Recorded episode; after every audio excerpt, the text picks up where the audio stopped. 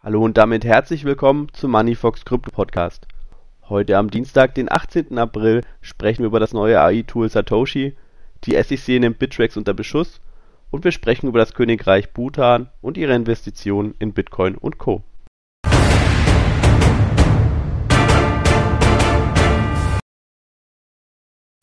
Springen wir gleich zur ersten News Story.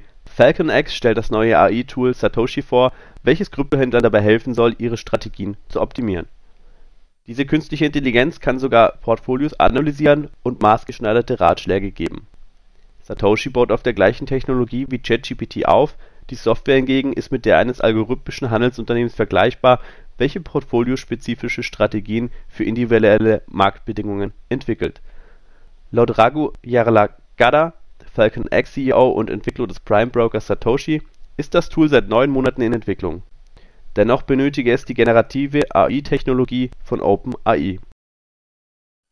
Diese wurde auf der Grundlage eines großen Sprachmodells (LLM) entwickelt und ist das Herzstück von ChatGPT.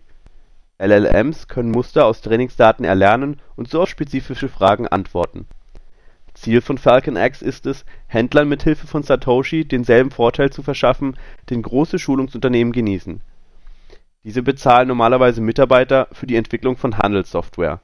Genau wie ChatGPT ist auch Satoshi dazu fähig, soziale Medien nach Informationen zu einem bestimmten Vermögenswert zu durchforsten oder Fragen zur Leistung eines Portfolios zu beantworten.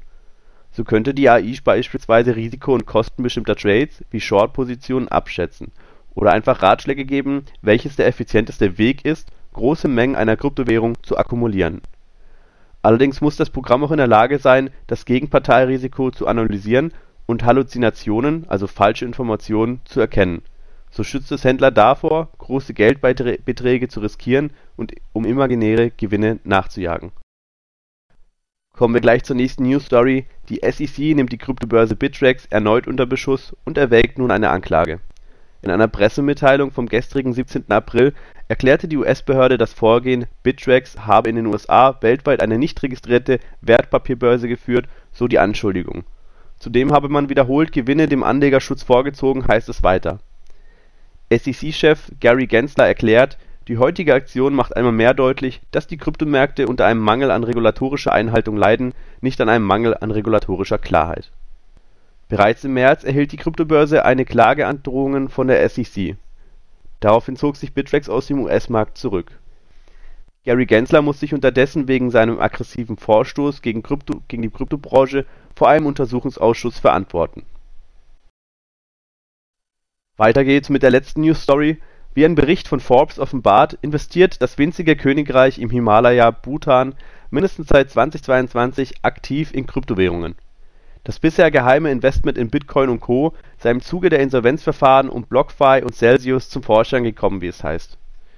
Der Staatsfonds Bhutan Drug Holding and Investments zählt laut Forbes ein Vermögen von 2,9 Milliarden US-Dollar. Zu dessen Kryptoportfolio sollen unter anderem Bitcoin, Ethereum und Tether gehören. Dieser hatte der Fonds anscheinend zum Teil bei Celsius und BlockFi angelegt eigentlich sieht der Staatsfonds Bhutans die Stärkung und Investitionen in heimische Unternehmen und Innovationen vor. So wollte man Wohlstand für die Aktionäre des Landes und dessen Einwohner schaffen, wie es auf der Homepage des Fonds steht. Die buddhistisch und hinduistisch geprägte Nation ist ein Binnenstaat zwischen Indien, China und Nepal. Es setzt sich selbst zum Ziel, das glücklichste Land der Welt zu werden. Ein steigender Bitcoin-Kurs wäre sicherlich förderlich. Das war's mit den heutigen News. Ich wünsche euch einen schönen Tag